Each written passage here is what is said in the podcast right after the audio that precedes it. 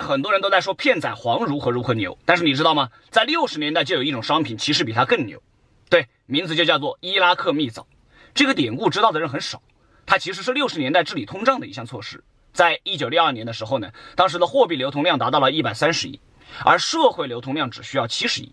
那么剩下的六十亿怎么办？于是就搞了几种高价商品，一下子就收回了六十多亿，这样市场物价就得以稳定了。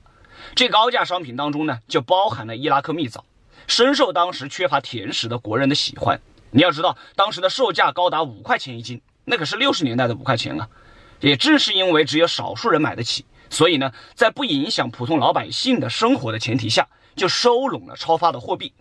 在这以后呢，伊拉克蜜枣就特指某种商品，能够将货币定向的从一个地方转移到另一个地方。那么说到这里，你有没有觉得片仔癀跟它很像呢？